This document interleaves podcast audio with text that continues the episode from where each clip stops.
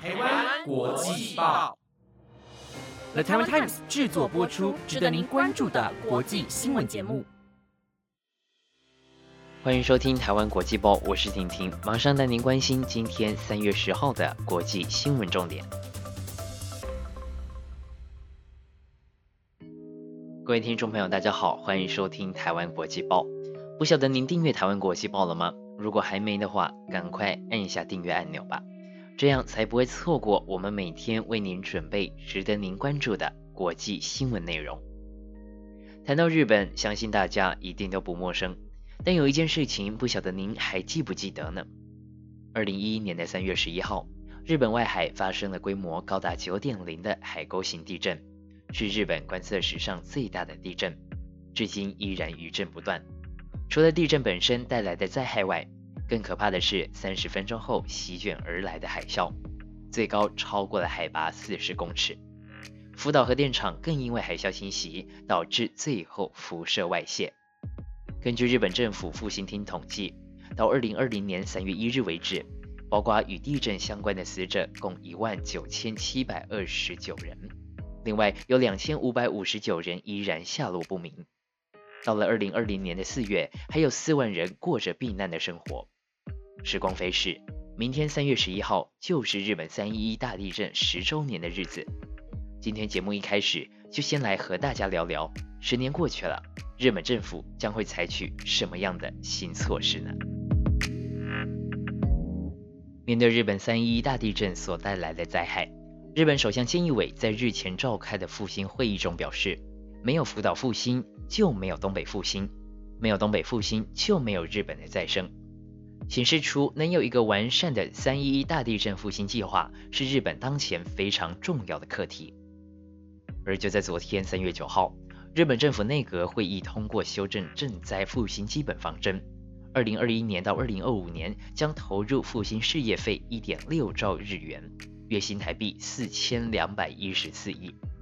方针指出，灾区面临人口锐减、高龄化以及产业空洞化的现象，当务之急是要促进地区的活化，除了促使当初避难的灾民返乡，也要能够吸引新居民的进驻。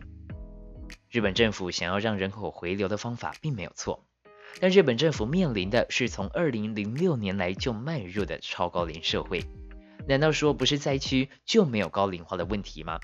如果能够吸引人力资源回流的是工作的机会与产业的环境，面对灾后的复兴，婷婷认为日本政府先让人民看见灾区产业复苏的希望以及工作的机会，也许这才能够促使。居民回流，还有新居民进驻吧。福岛核灾过后，日本福岛县就开始重点发展再生能源和机器人产业。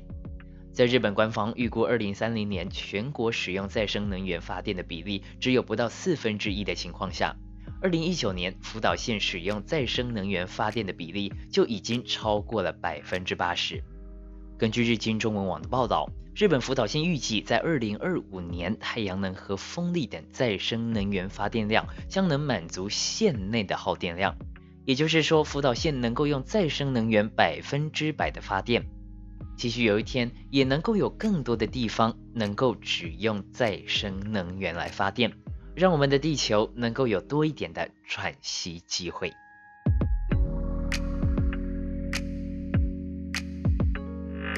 接下来带您一起关心日本的疫情状况。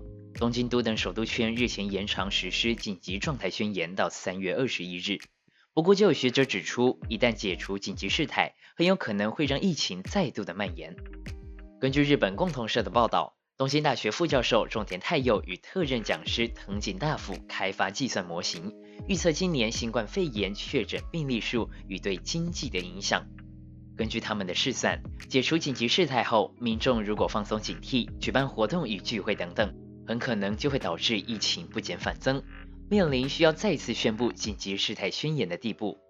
因此，重点太佑也表示，务必要在这段时间尽可能的降低新增病例数。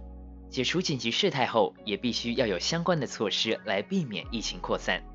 其实，从三月五号开始。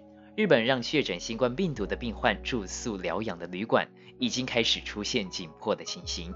因此，日本国土交通省已经要求各航空公司八日起降落在东京羽田机场、成田机场和关西机场的国际航班，每班次乘客人数限制最多一百人，而限制的旅客人数将会随入境管理措施情况来调整。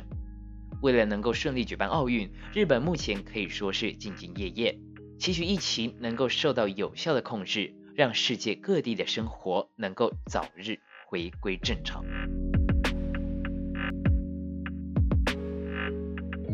说到东京奥运，这个月的二十五号，在福岛县足球场 J Village 就会举行圣火传递出发仪式。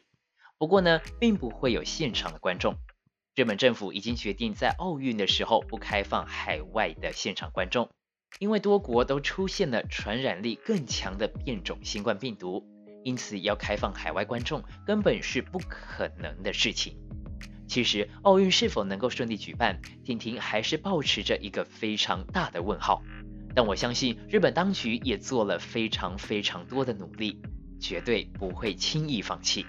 希望奥运能够顺利的举办，让世界各地优秀的运动员都能够在这个最高殿堂争取荣耀。你能相信一个国家的总理在记者会上拿消毒液狂喷记者吗？根据路透的报道，这件事情发生在三月九号的泰国。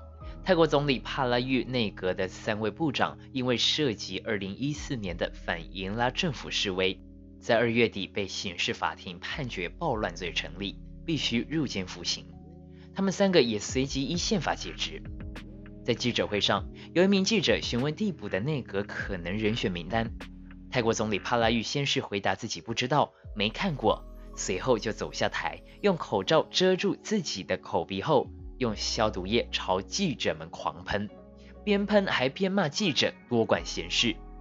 当然，这一切都被记者们记录下来了。身为一个总理，竟然会有这么脱序的行为，看到了真的是叹为观止。我想，也许帕拉玉是该去上一堂情绪管理的课程了。还记得去年十月，法国历史老师帕蒂遭到了极端主义分子当街斩首的事情吗？起因为一名十三岁的女学生表示帕蒂在课堂上侮辱伊斯兰教的先知。不过他现在终于承认他在说谎，因为他当天根本没有在教室。这名学生一开始向他的父亲表示，历史老师帕蒂在课堂上展示伊斯兰教先知穆罕默德的裸体照片。并要求穆斯林学生离开，而他的父亲听完后，不但对帕蒂提出了法律诉讼，也按照其女儿的说法，在社群媒体上传了两支影片给大家公审，甚至还公布了教师的姓名以及学校地址。几天后，悲剧就发生了，帕蒂被一名十八岁的极端主义分子残忍杀害，并且斩首。不过，这名女学生其实早就已经因为多次的翘课遭到了学校的停学，根本没有上到她所说的这堂言论自由专题课程。女学生在证词中表示，她这么做只是因为不想要让她的父亲失望。也许这名学生觉得没什么大不了的事情，却造成了一条宝贵生命的消逝。希望大家都能够真诚地对待他人，也不会因为恶小而为之。因为你不知道你的无心之过会不会造成什么蝴蝶效应，导致无可挽回的遗憾。以上就是今天的节目内容。本节目由了台湾 Times 制作播出。如果您还有任何相关的议题想要收听，欢迎在底下的留言区告诉我们。